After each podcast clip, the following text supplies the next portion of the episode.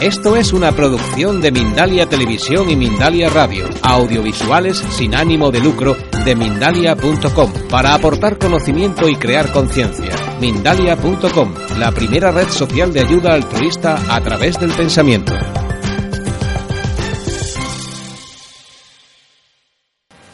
Si dan permiso, hablaremos un poco de algo que sea útil para vosotros. Más allá de, que tenga una etiqueta u otra, ¿eh? tampoco no, no, es importante. Vamos a intentar dar, decir algunas palabras que sean de beneficio para vuestros corazones. Algunos de vosotros habéis venido de muy lejos, habéis dormido poco, entonces voy a intentar, pido ayuda para poder decir algunas palabras que sean de beneficio. Ya está. No, no, no hay más. Si tuviéramos que definir el sufismo como algo, diríamos que el sufismo es eso, un beneficio para gente que como vosotros buscan espiritualmente. Gente que como vosotros quieren saber sobre la realidad en mayúscula.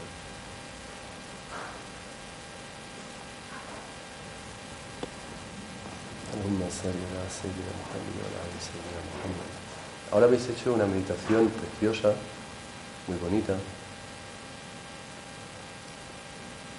Esta meditación ha sido como beber agua fresca, ¿verdad?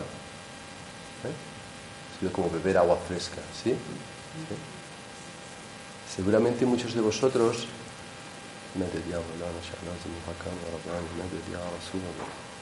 algunos de vosotros habréis ido alguna vez algún manantial, algún lugar donde hay mucha agua. ¿eh? A lo mejor en el Montseny o en los Pirineos. ¿eh? Lugares donde vas y hay muchísima agua, hay una frondosidad, ¿no? Y ahí si tienes sed puedes beber y beber. Pero cuando luego te vas a un sitio un poco más árido como este, ¿no? O incluso en épocas de nuestra vida peregrinamos por desiertos, ¿verdad? ¿Sí? ¿Eh? A veces parece que estamos en un desierto ¿no? en nuestra vida. ¿eh? Entonces es duro, ¿verdad?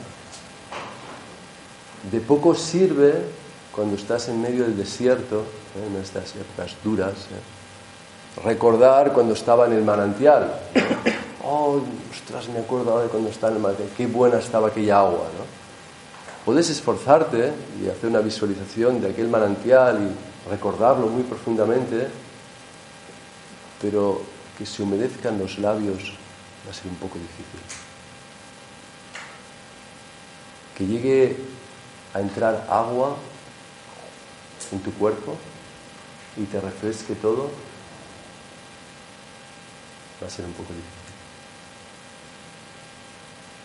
Así que diríamos que en el camino espiritual hay dos cosas muy importantes.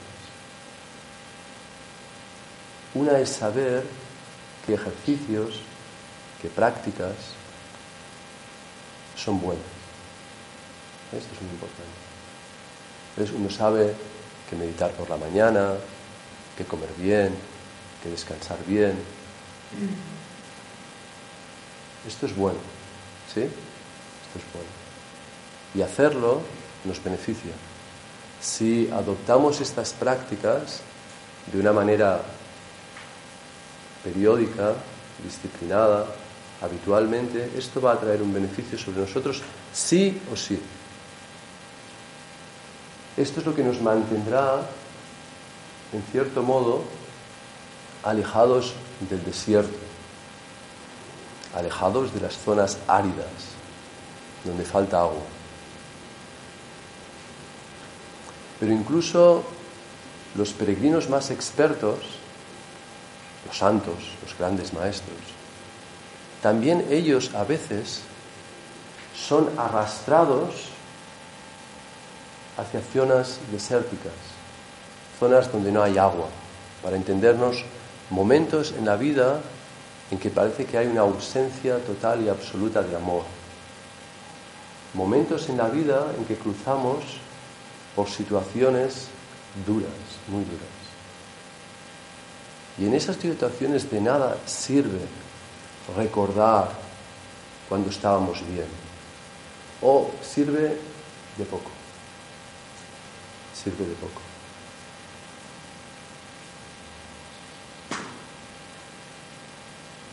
Entonces, ¿cómo podemos hacer para tener una vida espiritual que no solo nos sirva para entrar profundamente en momentos como este, donde estamos en un sitio muy bonito, gente muy cariñosa, digamos que todos los factores aquí son propicios a que estemos bien. Si alguien está mal aquí ahora, tiene un problema, ¿no? Aquí es muy fácil estar bien. Pero si el lunes vais de vuelta a la oficina, ¿no? A lo mejor tenéis un trabajo de oficina, o vais de vuelta a la fábrica, a lo mejor trabajáis en la fábrica, o vais de vuelta a casa y a lo mejor tenéis un marido un poco difícil, ¿no? Como yo. Puede ser, ¿no? No digo que lo tengáis, pero puede ser. O una mamá que cuidar, ¿no? O un hijo un poco rebelde, ¿no? O un mal vecino. Que cuando vuelves a esa situación necesitas mantener esto que tienes ahora. Y este diríamos que es el quid de la cuestión. El tema no es llegar a colocarse espiritualmente, como ahora. El tema es mantenerlo. ¿Sí o no? En realidad, la mayoría de vosotros estaríais de acuerdo, aceptaríais que no es necesario estar siempre tan bien como ahora. Bastaría con estar siempre bastante bien. En realidad, la mayoría de las personas tienen una vida de subidas y bajadas. Momentos en los que estamos súper bien, como ahora, pero momentos en los que estamos súper mal. Y lo más curioso es que incluso la gente que practica un poco de yoga, que hace meditación, que, hace, que acude a estos encuentros, puedes observar en su día a día estas subidas y bajadas son incluso más contrastadas. Dirías, no debería ser así. Y ves, por ejemplo, gente que vive en el campo, en Cáceres, por ejemplo, ¿no? o en Lérida, o en la India, que quizá no tienen momentos de tanta paz, paz, espiritual como ahora, no experimentan estos estados de, gozo, de júbilo, de tío, estoy No, no tienen esto. No tienen esto. Mi abuelo no creo que nunca hubiera tenido esto. Sin embargo, sus vidas no tenían estas subidas y bajadas. Ellos tenían algo en sus hábitos que les protegía, de estas subidas y bajadas. Sin embargo, nosotros, en el estilo de vida que tenemos, facilitamos los cambios de estados. Hay muchísimas cosas en nuestra vida que hemos tomado como hábitos que precisamente lo que hacen es aumentar nuestra sensibilidad para cambiar de estados. Una anécdota es, por ejemplo, las teleseries o las películas, los documentales. Los documentales no, los culebrones. Estas teleseries, por ejemplo, nos enseñan cómo se puede cambiar de estado de ánimo como si nos entrenaran en una escuela de actores. ¿No? En una escuela de actores te enseñan a que con un clic, estás contento, con un clic Y sin darnos cuenta, nuestros hábitos son precisamente el cultivar esta capacidad, que es una sensibilidad, y por eso nos sentimos especiales, de cambiar con muchísima facilidad entre estados. De tal manera que nos parece, dentro de una cierta cordura, que alguien pueda llegar a casa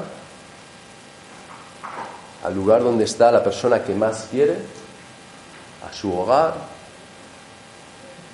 y de repente, en una conversación a veces incluso muy banal,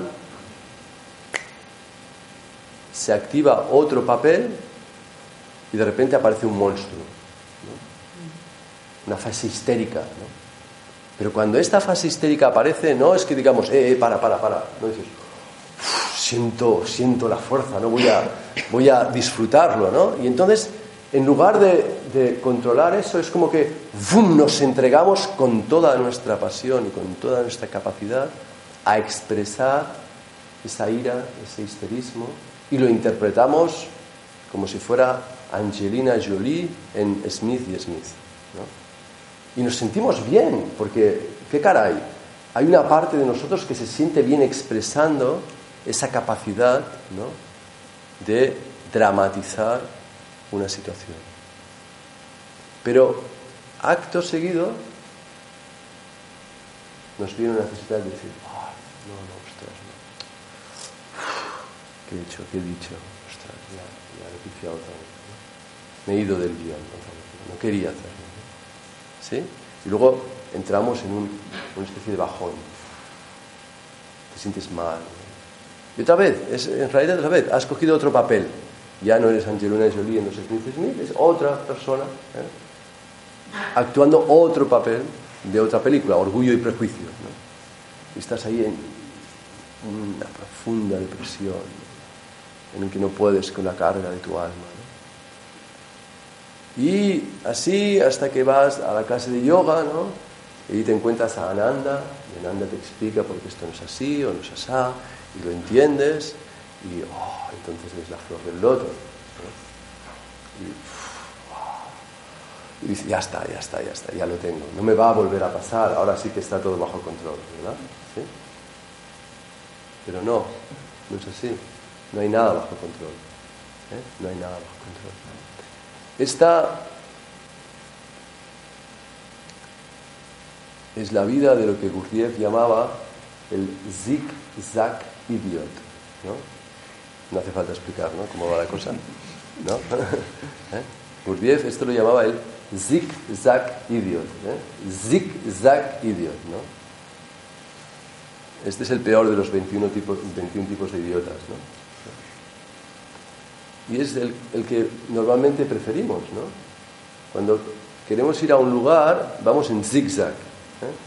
¿Por qué ir recto? ¿no? No, vamos a hacer como si no hubiera viento. ¿eh? Los barcos, cuando no hay viento, ¿qué hacen? ¿Eh? Usan las velas, los barcos que no tienen motor, claro, los barcos a vela, ¿no? Nosotros somos un barco a vela, ¿no? Y cuando no hay viento, tenemos que ir en zigzag, ¿no? O no hay viento favorable. Si yo quiero ir hacia allí y no tengo viento por la espalda, a lo mejor el viento viene de la izquierda, entonces yo tengo que ir hacia allí. Y luego giro la vela y hacia allí. La vela, zigzag, ¿no? Nosotros en la vida nos acabamos moviendo en esta modalidad dramática de la vida, ¿eh? dramática, nos movemos en zigzag. ¿Y cuál es el efecto final de moverse en zigzag? Que te mueves tremendamente lento. Un viaje que podrías hacer en 10 minutos, ¿no? necesitas 10 años. ¿Sí? Sayyidina Muhammad wa ala Sayyidina Muhammad ya. Hay un poeta muy famoso que seguramente conoceréis y habréis leído, que se llama Rumi, ¿eh? Rumi, Rumi. Es curioso que él es el poeta más leído, el poeta extranjero, ¿eh?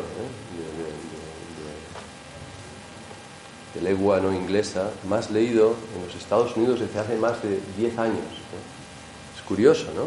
Cuán atemporal tenía que ser su poesía.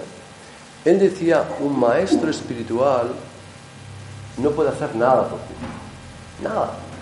Salvo una cosa. Puede acortar un viaje de 100 años a 15 días. Es poca cosa, ¿verdad? Es poca cosa, ¿no? Entonces, ¿Cuál es el mejor tipo de idiota, según Gurdjieff? de los 21 tipos de idiota, el mejor. ¿eh? Es el simple idiot. ¿eh? El simple idiot. ¿Quiere ir allí? Vaya, ya está. Esto en nuestra sociedad a veces no se acaba de entender. ¿no? Porque si a mí me gusta una persona, ¿no? a lo mejor no le voy y digo, oye, que mira, tengo que decirte que, que me parece que siento algo por ti. No. Nosotros decimos, ah, ella es amiga de ella. Pues le voy a decir a ella, que le diga a ella, que a ver si está libre, porque, o mejor no, me voy a esperar a la fiesta que habrá a final de curso y entonces aprovecharé para decirle a aquella otra que sé que se verá con ella el fin de semana a ver si... ¿eh? ¿Sí? ¿O que, ¿Cuál es más nuestra manera de movernos? ¿Sí? Esto tiene que ver con nuestros hábitos, con nuestros hábitos. Volvamos a la idea del agua y el desierto. Las prácticas espirituales son como agua, ¿sí? Pero el agua es necesaria todo el tiempo. Y en realidad tú no puedes cargar con agua, no puedes llevar una garrafa de agua todo el tiempo, ¿verdad que no?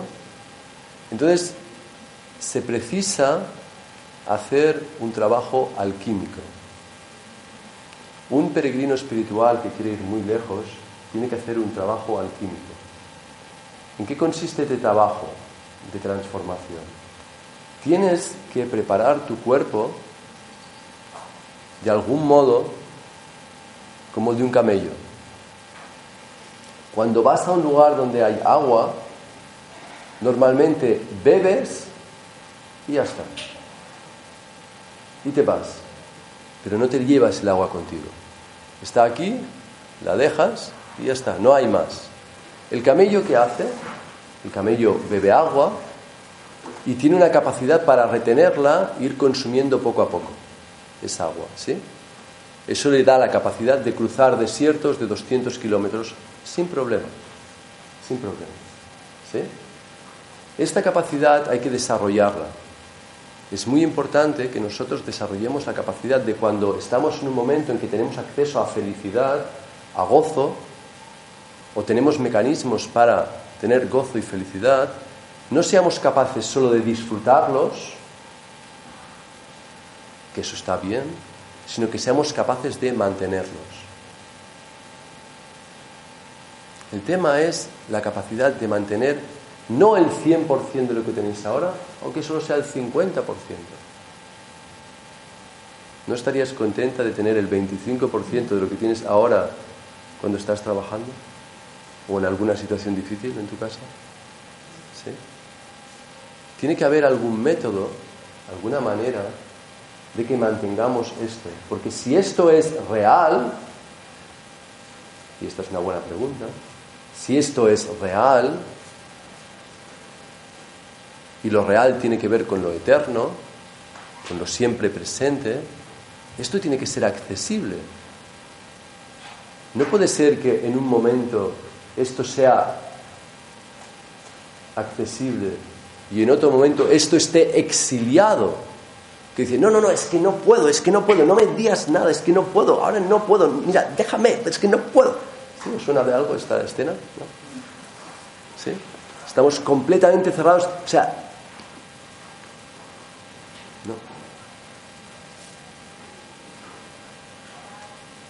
Bien, entonces, ¿qué podemos hacer? ¿Podemos hacer algo o no? A lo mejor no, ya está, la vida es así, la vida es un drama y ya está, y hay que aceptarlo. También es posible, ¿no? Podría ser, ¿sí? Pero no. Alhamdulillah. La vida no es un drama. No es un drama, la vida no es un drama. En todo caso, la vida, si algo es, es más bien una tragedia. Eso sí, eso sí, eso sí. ¿Conocéis la diferencia entre la tragedia y el drama? Deberíais, deberíais, porque es muy importante. ¿Sabéis seguramente la diferencia entre USB 2.0 y USB 3.0? ¿Sabéis la diferencia entre un coche gasolina y uno diésel? ¿Sabéis la diferencia entre pana y licra? Pero no sabéis la diferencia entre un drama y una tragedia. ¿eh? Y esto en sí mismo ya es una tragedia. ¿Cuál es la diferencia? ¿Y por qué los griegos estaban tanto con la tragedia? y tampoco con el drama. Un drama es una situación que de manera descontrolada va a peor. Es triste, es deprimente el drama, ¿sí? El drama además tiene una particularidad muy importante, es substancial en él, esencial en el drama. Para que el drama sea drama, tiene que ser irresoluble y tiene que tener continuación, ¿no? Eh, acaba el capítulo como en el momento peor de ¿qué pasará ahora?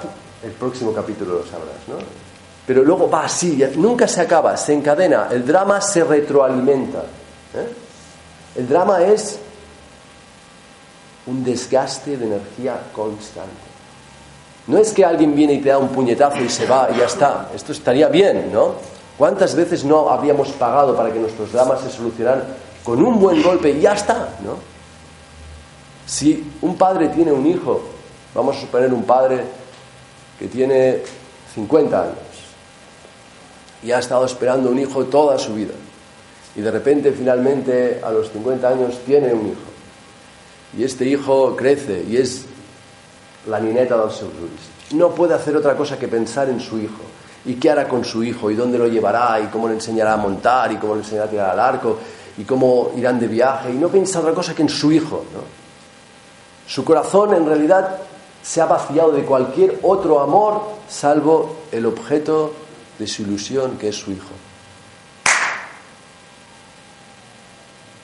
El destino viene una mañana sin saber cómo y el niño se cae por un barranco.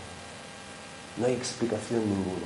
Era un santo, era muy bueno, quería a todo el mundo y todo el mundo lo quería. Y de repente no está. ¿Y este padre qué? ¿Eh? Podemos decir, Él está en el cielo, está bien, los ángeles vimos cómo se lo llevaran, ¿no? Pero el padre está en su tienda, desconsolado. Está peor que muerto. Está en un pozo tan hondo que no hay escalera que pueda llegar a él. No hay cuerda ni soga bastante grande como para alcanzar donde ha caído este hombre. Esto es una tragedia. Pero esto es muy bonito. Esto es muy profundo. Esto es terrible. Es triste. Pero esta experiencia es de una profundidad extraordinaria. Este hombre saldrá transformado de esto. Y no podrías decir que esto es cruel. Esto es muy fuerte. Esto es muy fuerte. Pero la acción divina aquí es perfecta. Es perfecta. La acción divina es perfecta. Si esto es una obra de teatro, es perfecta. Es perfecta. Y la vida es más una obra de teatro en la que tenemos que experimentar la profundidad de la vida que no un entretenimiento en el que hay que dejar pasar las cosas. El drama es un entretenimiento. El drama es experimentar la vida sin profundidad ninguna. Es vivir la vida lo más superficialmente posible, a flor de piel. Ahora capa aquí, ahora capa allá. ¿eh? Este es el drama. Es vivir las cosas súper, mega superficialmente. Y por lo tanto, si miramos el mar, el mar en la superficie parece que se mueve muchísimo, ¿no? Una ola de 5 metros, ¡hola! ¡Uf! ahora de 5 metros, anda, uff, pero si este mar tiene 8 kilómetros de profundidad. El drama es vivir en la superficie del mar. Allí no hay perlas, no hay peces de colores, no hay paisajes maravillosos. ¿Qué hay en la superficie del mar? Una sensación de inestabilidad constante, ¿no? No hay nada más inestable que estar en medio del mar, en la superficie. Pero basta con cerrar los ojos, dejar de hacer esfuerzo ninguno y hundirse. Y en el momento que te hundes vas cayendo por tu propio peso, poco a poco el mar deja de moverse. Tu entorno deja de moverse. Y una quietud cada vez más grande se apodera de todo tu ser. Y cuanto más bajas, más quietud hay en el mar. Y cuanto más bajas, más intensidad hay. Y cuanto más bajas, más pacífico y calmado está todo. Ahora bien, nosotros vivimos siempre en la superficie, ¿sí? Es más, utilizamos expresiones como vivir en la cresta de la ola. Esto es como, uff, este tío vive en la cresta de la ola, es como, ¡buah! Está a todas, ¿no? ¿Eh? ¿Sí? ¿Eh? ¿Qué haces? Nada, surfeando. En la vida, ¿cómo te va? Surfeando. ¿eh? O sea, que el artista en esta vida es el que surfea, ¿no? Este es el, paradigma del triunfador, el que surfea, ¿no? Pero ¿cuánto tiempo vas a surfear, no? O sea, ahora tienes 25 años. Bien, bien. Actúa como el gallo que hay aquí fuera, ¿no? Paponéate. Surfea, demuestra que ante las olas eres tremendo, ¿eh? hoy con esta y guay, qué bien, y mañana con la otra y no pasa nada, y pasado mañana festival en Honolulu y venga, a tope también, y luego venga, y ahora esta se enfada y dice que te deja, y, pero encuentras otra, y luego y tu jefe dice, venga, te voy a subir el sueldo, pero luego te echan, y luego dices, pues ahora he hecho yo a este. esto es la cresta de la ola, esto es surfear en la vida, ¿no? O sea, un tío triunfador o una mujer triunfadora es esto, ¿no? El que puede con todo, o sea, el drama lo vive con intensidad, lo domina y, lo disfruta. O eso cree. Pero ¿cuánto tiempo puedes surfear? Un buen surfista puede tener 40, 50 años. Hay algunos surfistas que lo han hecho toda su vida y a los 60 todavía hacen para no tambalearse con olas de 3 metros. Pero, amigo mío, tarde o temprano, la ola te dice, amigo mío, estos músculos ya no son los que eran. Amigo mío, tus piernas no las reconozco. ¿Mm? ¿Y luego qué? Te vas a casa con la tabla, miras hacia atrás el mar, ¿no? ¿Y, cómo vas a evitar sentirte el hombre más desgraciado del mundo? Viendo a aquellos jovencitos disfrutando, disfrutando en el mar. Ya no hay sitio para ti en el mar. El mar es inmenso, pero el mar parece que no tiene sitio para ti. El mar ya no te quiere. No estás fit, amigo. No estás lo suficientemente en forma. ¿Eh? Y la vida sigue, pero ya tú no eres parte de la vida. En el mercado ya no vales. Tienes más de 45 años. Muchas arrugas aquí, esa papada. Eh. El mercado no tiene demanda para ti, lo siento. I'm sorry, man, you know, what can I do? Busca, no sé, busca algún curso, seminario de estos de transpersonal. A lo mejor allí encuentras a alguien que, como tú también, ya no puede surfear y a lo mejor. Prueba. alguien que no le importe el físico o qué sé yo, prueba, ¿no? Pero el físico no es el tema. El tema está dentro. ¿sí? Algunas de las personas más feas del mundo han sido las personas más queridas del mundo. Porque el ser querido es algo que nace desde dentro de uno mismo. ¿Sí? ¿Mm? Entonces, ¿qué vamos a hacer ante esta situación? ¿Nos surfeamos? ¿Y qué hacemos? ¿Qué vamos a hacer? Lo primero que tenemos que hacer es mirar atrás, porque no somos los primeros que poblamos esta tierra, ¿verdad que no? Aunque nos creemos los más avanzados, los más evolucionados, los más modernos, los más inteligentes, los más perfectos, sin lugar a duda, pero no somos los primeros, ¿verdad que no? Ha habido alguien antes que nosotros. ¿Quién? ¿Quién? A ver, ¿quién? ¿Quién?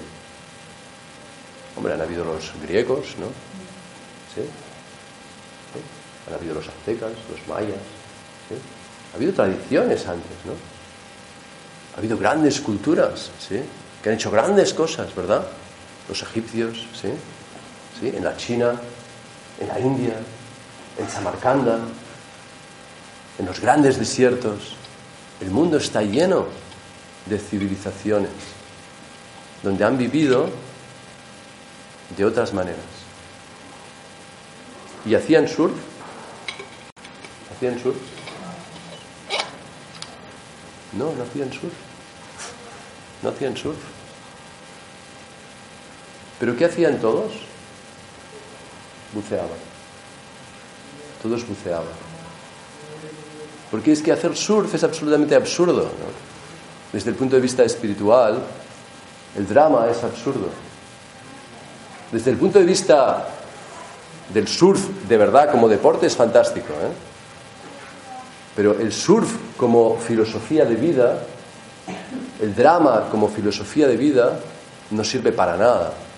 Y obviamente las grandes civilizaciones esto lo detectaron enseguida.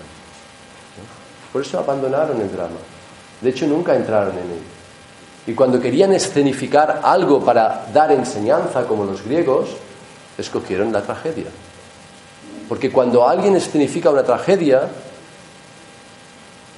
la gente puede aprender a reaccionar ante la tragedia. Si yo escenifico la muerte de mi amada y hago una tragedia en la que el amado y la amada se persiguen durante toda la vida y luchan contra todos los monstruos posibles y finalmente los vencen y cuando están a punto de encontrarse, entonces la fatalidad. La fatalidad se lleva al amado. Esto es una tragedia.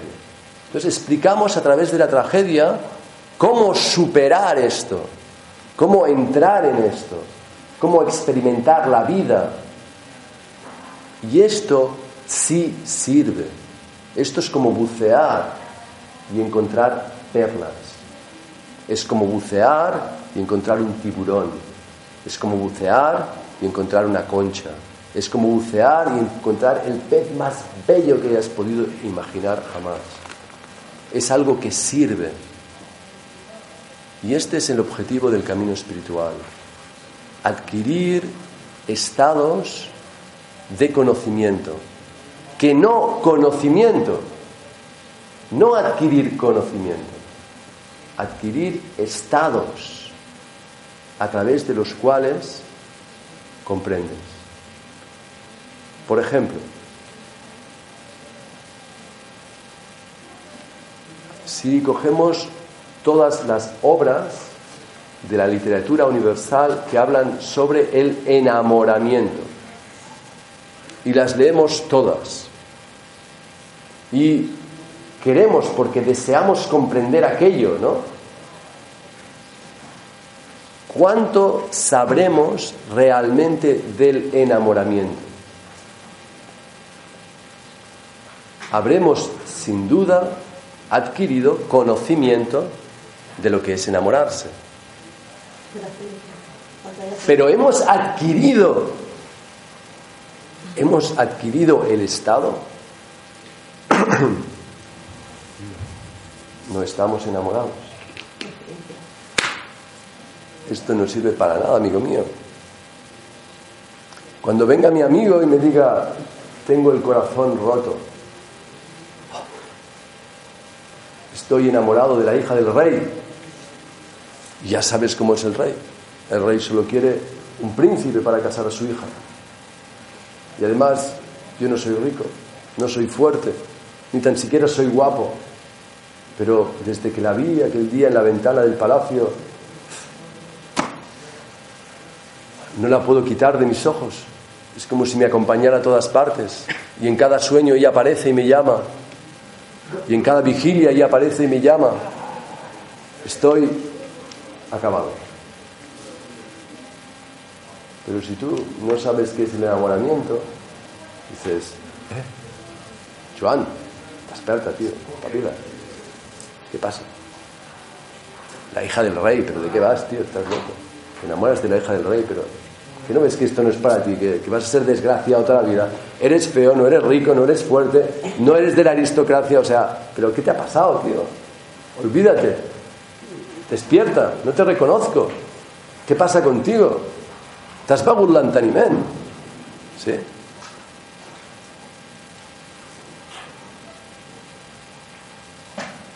Pero si estás enamorado, si estás enamorado, entonces te de Joan, ¿verdad? Si tú también estás enamorado, o lo has estado, por lo tanto has realizado el estado, sabes de qué está hablando Joan, sabes de qué tremendo estado está hablando Joan, sabes que Joan ya no tiene voluntad, sabes que Joan ha perdido el gobierno de su vida, sabes que Joan ha entregado el corazón a esa mujer aun cuando no la conoce siquiera. Sabes que Joan ya no es dueño de su destino y que nunca lo será hasta que esto se apague. Y entonces te apiadas de Joan y lo abrazas y dices, amigo mío, cuánto lo siento por el destino que te acaba de traer. Esta es la actitud de la misericordia del santo. Por eso el santo no está por encima de nuestro sufrimiento. El santo está completamente, completamente empatizado con nuestro sufrimiento porque Él sabe de cada pequeño sufrimiento de la vida. No penséis que un santo nace y se pasa la vida de meditación en meditación. Jesús estuvo toda la vida de meditación en meditación. Moisés, Abraham, Buda, Krishna. ¿Cuántos de ellos no tuvieron que correr ¿Cuántos de ellos no tuvieron que llorar? ¿Cuántos de ellos no tuvieron que entregar su corazón, no una, mil veces, al enemigo, para que ante sus ojos lo rompiera en mil pedazos y lo diera de comer a los cerdos? Y aún luego soltaron a carcajada. Y Jesús, la paz sea con él, Moisés, Buda, Krishna, Muhammad, todos ellos aprendieron a entrar profundamente en los estados. Y desde allí dijeron, perdónanos, no saben lo que hacen. Y desde allí sacaron toda el agua que habían sabido acumular de cada vez que han estado en oración, cada vez que han estado en meditación, han acumulado el agua sus cuerpos espirituales han sido capaces de cada vez que visitaban el manantial, una vez al día, tres veces al día, cinco veces al día, en oración, acumulaban el agua. Y en estos momentos se bañaban con su propia agua divina, con su propio amor, se daban bálsamo a sí mismos. Con esto no hay ninguna tradición espiritual que haga obligatorio estudiar. No hay ninguna tradición espiritual que diga, es obligatorio estudiar. No. Estudiar es opcional. Pero sin embargo, todas, sin excepción, tradiciones hacen obligatorio orar. Orar, obligatorio. Cinco veces al día, o ocho como los cristianos. Sea, puedo entender que se haga obligatorio lavarse, ¿no? O que se haga obligatorio comer, o que se haga obligatorio dormir, pero que se haga obligatorio rezar. Pues esto viene de dentro o no viene. ¿Cómo te.? Va, reza, va. Pero es que lo que es obligatorio es salir del drama. Lo que es obligatorio, y por eso las religiones dicen, es obligatorio rezar Tres veces al día. Cuando sale el sol, reza. No cuando sale el sol, estudia. No cuando sale el sol, duerme. No cuando sale el sol, come. No. Cuando sale el sol, reza. Saluda al sol. Y cuando se pone el sol, saluda. Y a mediodía, saluda. ¿Esto qué quiere decir? Sal del drama. sal del drama. Porque cuando entras en la mezquita, sales del drama. Cuando entras en la sinagoga, sales del drama. Cuando entras en la iglesia, sales del drama. Cuando entras en el templo, sales del drama. Y es obligatorio. Dios ha hecho obligatorio salir del drama para poder aguantar la tragedia, para poder experimentar la tragedia. Porque es verdad, la vida es una tragedia.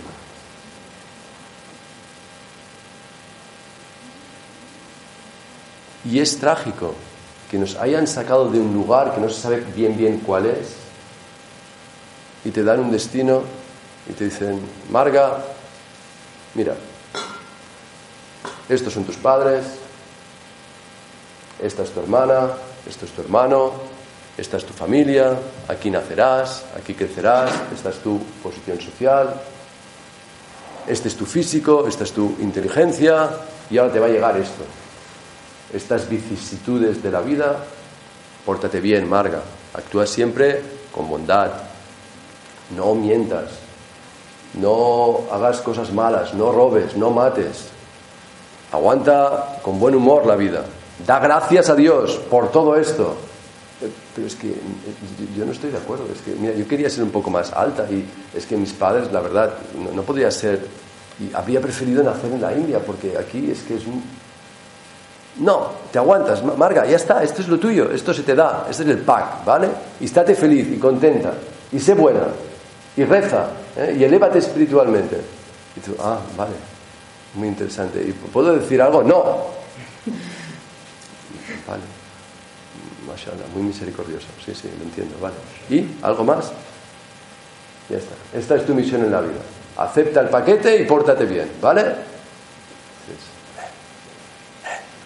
Para, para, para, para, para. Y encima, obligatorio rezar, ¿no? Sí, además. Ah, vale. es una tragedia, porque además luego nos explican que somos almas. ¿Y cómo es esa alma? Sí, uy, alma, mira. Es pura luz. ¿Pura luz? Eh, sí, sí, pura luz. Luz infinita. Y se expande, y brilla, y es intocable, es eterna, poderosa por sí misma, no necesita de nada ni de nadie. Ah, ya justo como yo me siento, un alma. dice, no, es que tú no lo sientes porque te hemos sacado del mundo de las almas y te hemos encarnado.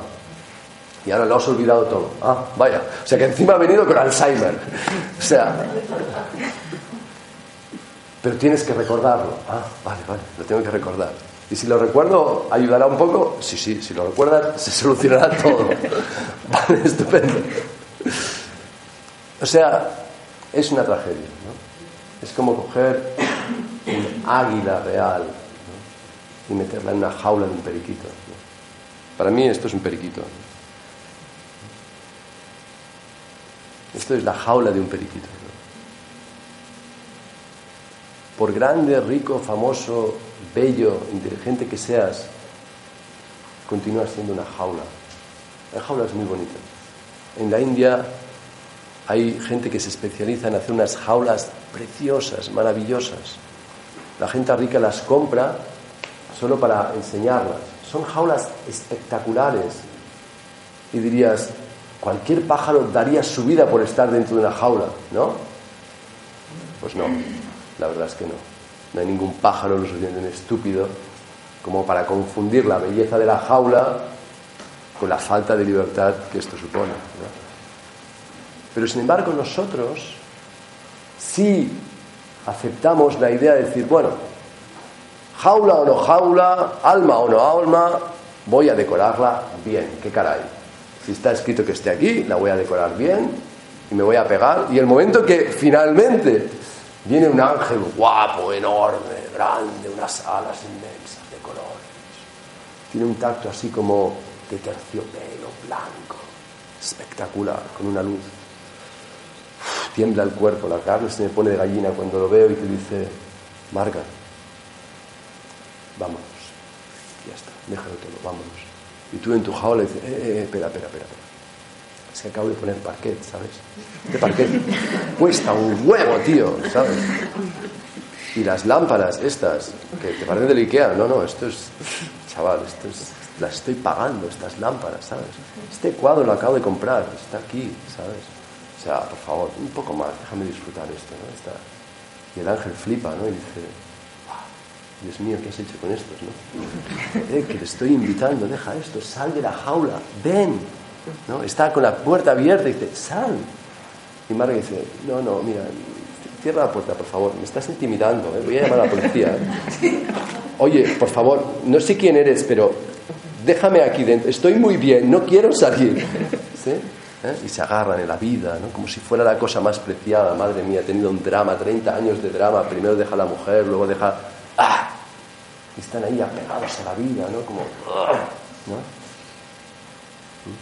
Por eso el profeta Mohammed Salem dice: el secreto del camino es morir antes de morir. Maut qabla al-maut. Maut qabla al-maut. Significa muere antes de morir. Que significa sal de la jaula antes de que venga el ángel y te diga sal. Sal por tu propio peso. Sal por tu propia voluntad.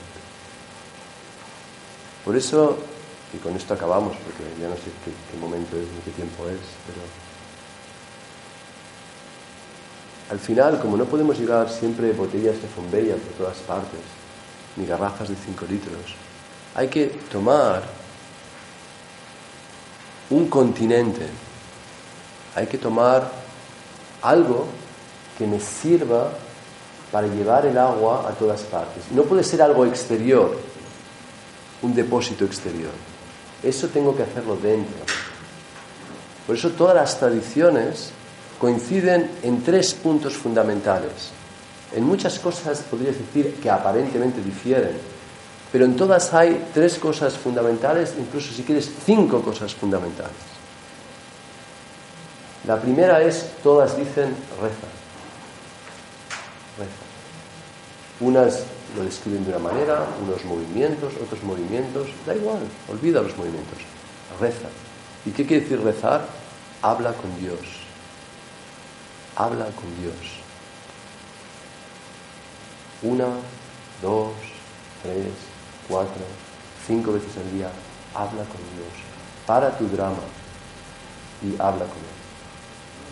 Para tu drama y habla con Él. Y hazlo siempre a la misma hora, porque si no, no lo harás. Hay una frase del Corán que dice, en, un pasaje, ¿no? que está describiendo el firmamento estrellado, ¿no? dice, literalmente dice, mira el firmamento, cómo lo hemos dispuesto. Y la siguiente línea dice, no, vuelve a mirar. ¿Esto es un libro sagrado? ¿Por qué dice esto, no? Porque el libro sagrado sabe que cuando dice, mira, miramos, vale, ya está, ya he mirado. Dice, no, vuelve a mirar. Porque la primera mirada ha sido una mirada como... Vale, si dice que mire, miro, pero no sé, ¿qué quieres que te diga, no? Como cuando dicen, reza. Bueno, vale, rezo si quieres, rezo, pero es que no siento nada, ¿no? Pero no dice, reza si sientes. Dice, no, reza. En todas las tradiciones hay un segundo pilar y este pilar es el ayuno. ¿Por qué todas las tradiciones prescriben, recomiendan el ayuno? Hay variaciones del modo en que se ayuna, pero en todas el ayuno es fundamental.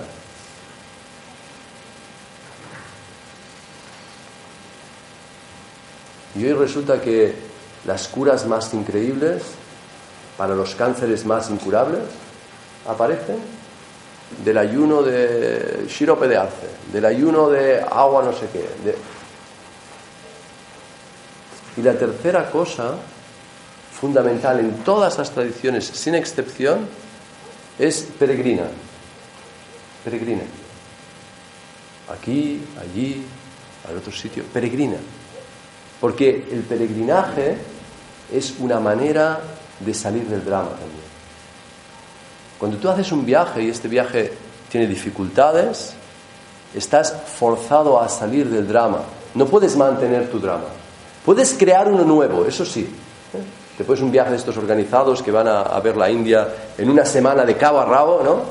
Puedes crear tu drama, pero un drama nuevo en todo caso. ¿eh? Pero si te dejas un poco, lo que vas a vivir en todo caso es una tragedia. ¿eh?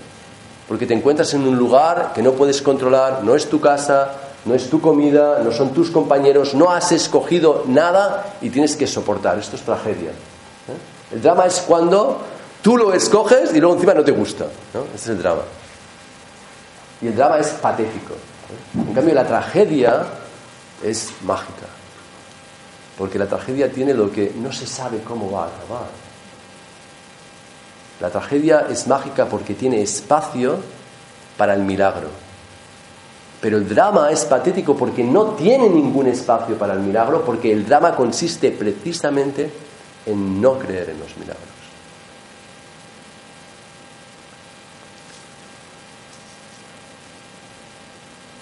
Evidentemente esto no ha sido una visión global sobre el sufismo ni sobre nada,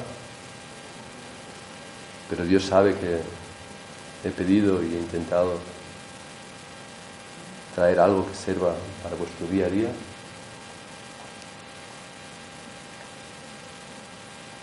En una ocasión vinieron convocados a una conferencia a la Universidad Politécnica de Berlín a una serie de indigentes que encontraron. ¿no?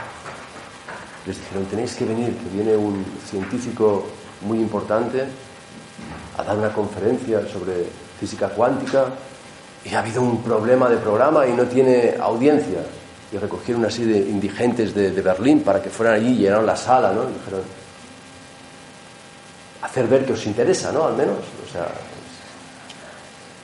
entonces estaba la sala llena, repleta de estos indigentes, ¿no?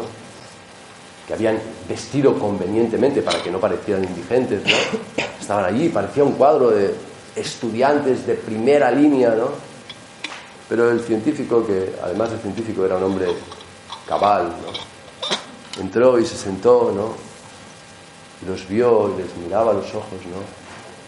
Decía, aquí hay algo que falla. Había pronunciado ni una palabra, ¿eh? ni una palabra, pero se los miraba y decía, esta actitud, esta actitud no es la de un estudiante. Uno se ponía la mano en la barriga, ¿no?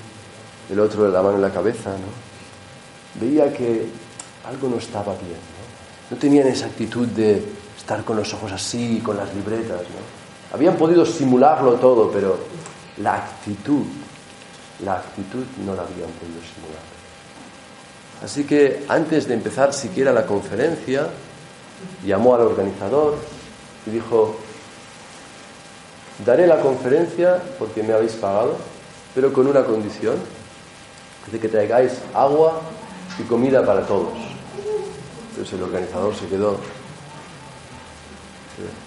¿qué es esto? Bueno, esto es lo mejor que puedo hacer por mi audiencia y esta es mi condición. Si doy conferencias es para dar lo mejor de mí para la gente, pero que les sirva.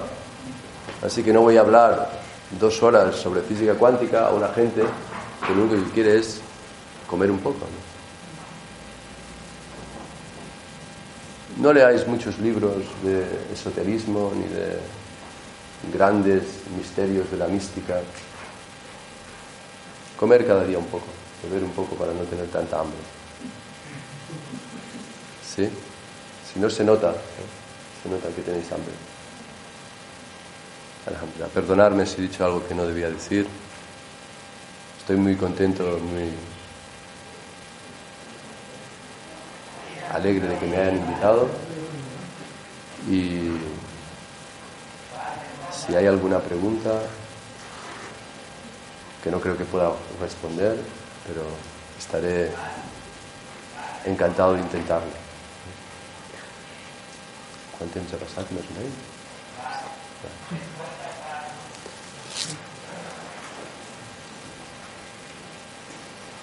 Me da vergüenza también hablar porque hay gente mayor que yo que seguramente saben más. y- Pero estoy aquí. Era el pacto, ¿no? Era el pacto.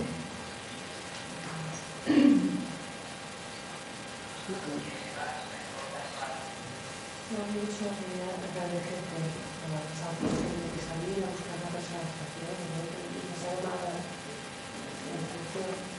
Pero ¿qué es mucho del drama, de la tragedia, de la...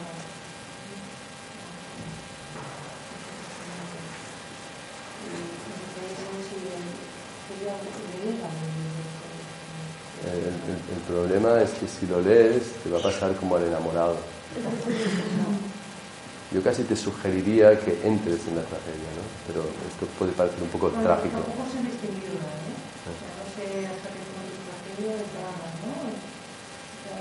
Este es el problema, es verdad. Así. Este es el problema, muy bien. ¿Cómo te llamas? Mariona. Mariona. Mariona, este es el problema.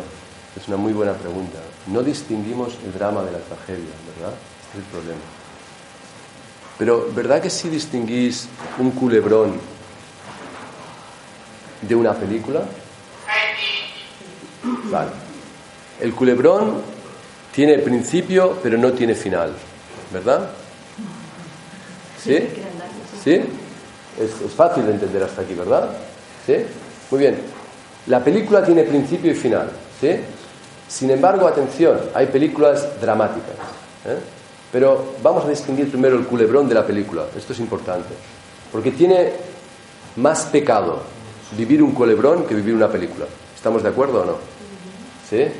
Es muy deshonroso, digamos, si al final de tu vida, ¿qué has vivido? He vivido un culebrón. Dices, "Buah".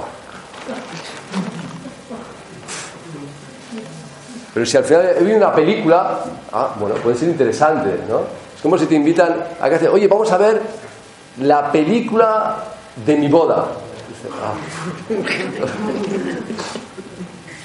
O la película de la boda de mis padres. O de la comunión de mi hijo. Uf. Pero si te dicen, vamos a ver algunos capítulos de la boda. no, mira. No, no.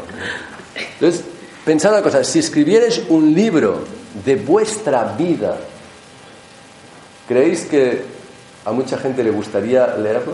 ¿No? Tendríais que imprimir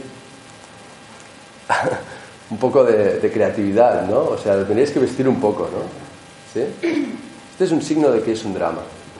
La vida es un drama o vivimos un drama cuando la cosa tiene visos de no acabarse nunca, ¿no? Cuando no cerramos, se va encadenando y se retroalimenta, ¿no? ¿No? ¿Sí? Una película puede ser dramática, pero tiene un final. Y esto es, esto es una liberación, ¿no? Por ejemplo, un divorcio es dramático, ¿no? No es trágico. La muerte es trágica, pero un divorcio es dramático. ¿Sí? ¿Podéis distinguir entre una cosa y la otra? ¿Sí? Un divorcio es dramático. Y, dirás, bueno, ¿cuál es la diferencia? Muy fácil. El divorcio es el final de un amor. ¿eh? El principio de un matrimonio es el amor, ¿no? Y que esto es vagi pansin, pansin, pansin, y se acabe en divorcio, esto es dramático. No tiene, no tiene honor, no tiene belleza estética esto, no tiene, no tiene gracia, ¿no? Tú me dirás, hombre, menos gracia tiene que se muera cuando lo amo a fondo. No, pues no. Tiene una belleza estética tremenda. No te gustará. Pero cuando pierdes a tu enamorado en la batalla, ¿no? Entonces tragedia siempre sería el fin de... Como La tragedia tiene un fin. fin, pero sería como... Un fin y además no es el escogido por ti. El drama consiste en que tú quieres meter las manos en la masa todo el rato y crees que sabes hacer pan, pero nunca acabas haciéndose pan. ¿No? El, el- el- el tema es que en la tragedia tú no sabes hacer pan y te dan lo que te dan y te lo comes. ¿sí? Tú quitas las manos en la tragedia. Y por ejemplo, digamos, el, el clima, ¿no? Eh, los que han nacido en África, pues están ahí y... Y lo aceptan y punto. Y no se lo cuestionan cada día si... ¿Sí? y no tienen agua. Lo aceptan. Aceptan lo que hay y sobre eso buscan la manera más bella de vivir. Esto es importante.